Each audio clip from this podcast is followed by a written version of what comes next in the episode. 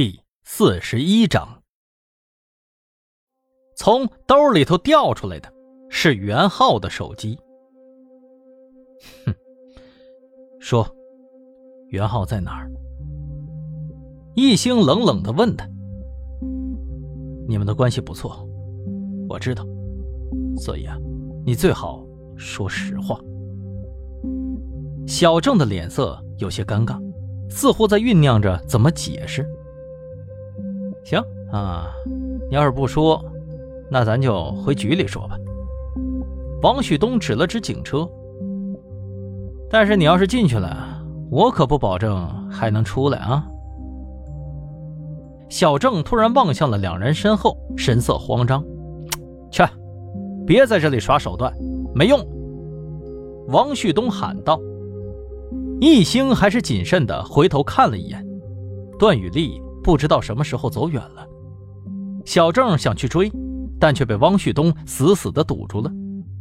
哎，我说，我说，小郑着急的说道：“手机是袁浩给我的，没错，但是他也没跟我说他要去哪儿啊。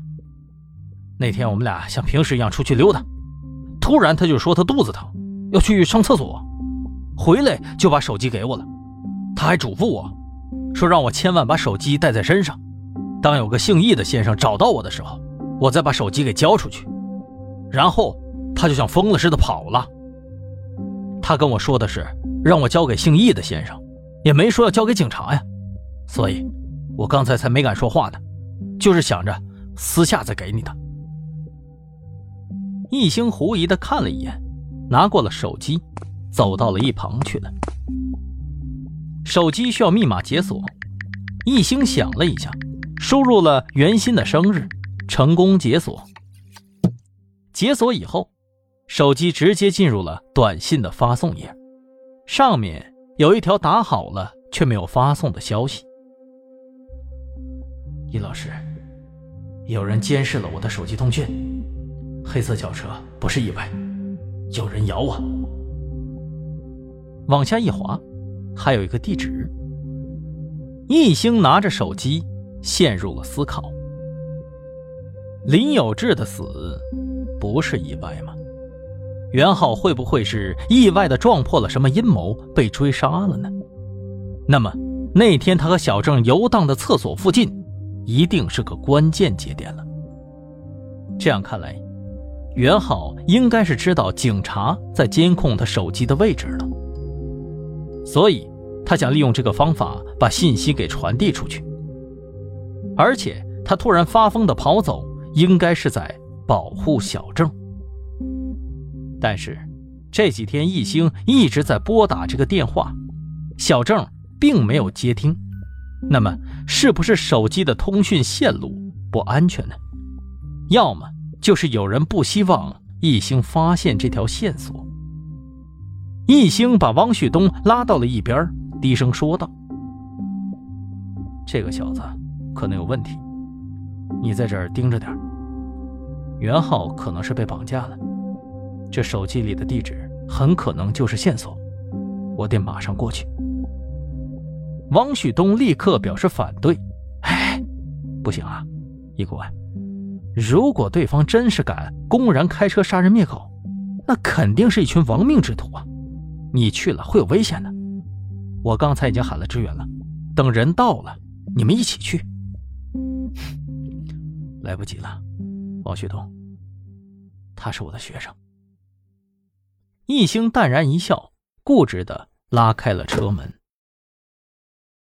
城东某废弃仓库附近，易星当然不会直接把车怼到对方的脸上去，他选择了一个稍远的灌木丛附近停了车，关上车灯，在夜色的掩护下，悄悄的摸了过去。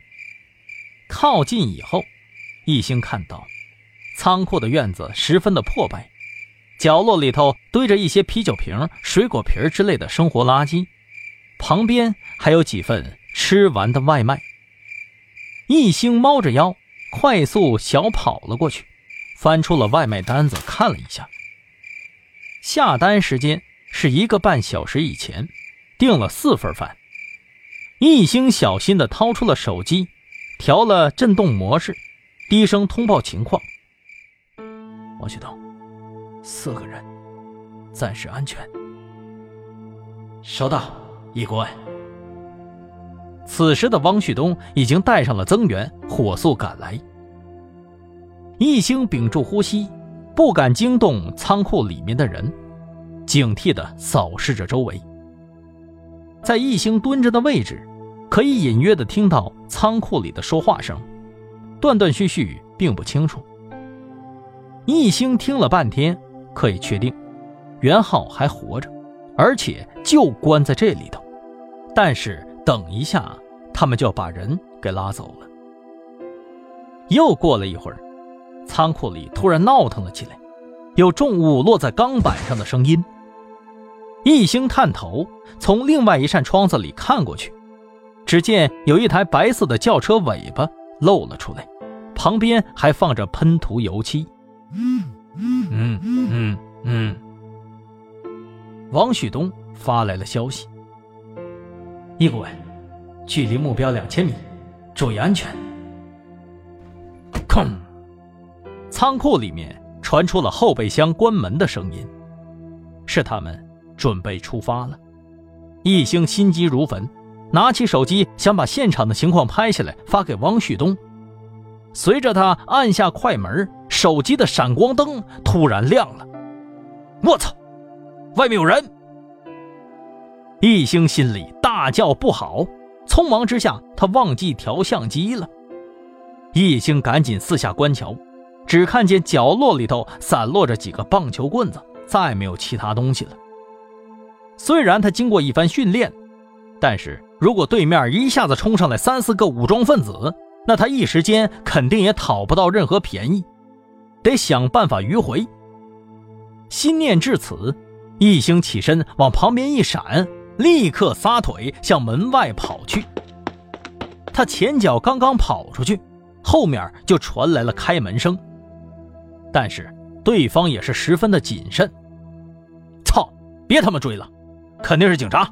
回来，快上车走了。嗯。王旭东，白色套牌轿车，延边北路往西行驶，快追！一星大步跑回了车子，一脚油门也追了出去。对方意识到了一星的车子正在跟着自己。油门踩到底，是铁了心的想把一星甩掉。操操操操操！你你他妈疯了吧？副驾驶有些胆小的喊道。开着车子的司机是实打实的亡命之徒，他知道自己这样很致命，但是一下停下来，被抓住也是同样致命。哎，你他妈开慢点啊，慢点啊，恶心吐啊！后面的同伴也有些胆怯了，但是司机已经什么都听不进去了，眼里头只有面前的路。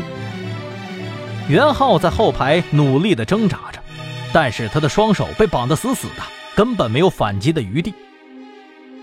他看见了后面的车子在不断的闪光，他知道是老师来救自己了，但是他更担心这群亡命之徒会反过来伤害到一星。一星坐在车里，十分的着急。如果任凭前面的车这样加快速度，载着袁浩的车子很快就能上明天的头版头条了，车毁人亡。可是，汪旭东他们还没有跟上来，这可怎么办？